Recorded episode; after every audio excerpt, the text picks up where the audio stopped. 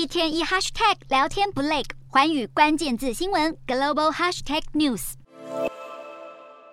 北韩在十四号凌晨又朝东部海域发射了短程弹道飞弹，让日本防卫大臣紧急在凌晨召开了记者会。平壤当局不止飞弹升空，差不多在同一时间，炮兵部队还实施了火炮实弹演习，并且在飞弹试射的不久前，出动大约十架军机接近与南韩分界线的禁飞区，而南韩战机则紧急升空应对。北韩军方表示，南韩在两国前沿防御区附近进行了大约十小时的炮兵射击演训。所以平壤当局才采取发射飞弹这样的有力反制措施，向南韩发出强烈警告。眼看朝鲜半岛军事紧张持续升高，南韩正在跟美国讨论要加强延伸军事同盟的威慑力，包括协商在南韩适时的部署美国的战略武器。日韩近期频频传出对于平壤当局核武能力的担忧，南韩已向美方提出，如果北韩真的进行第七次核试爆，美国应该共享战术核武，也就是在南韩部署核弹，以形成核保护伞的方式，强化对北韩飞弹的遏制力。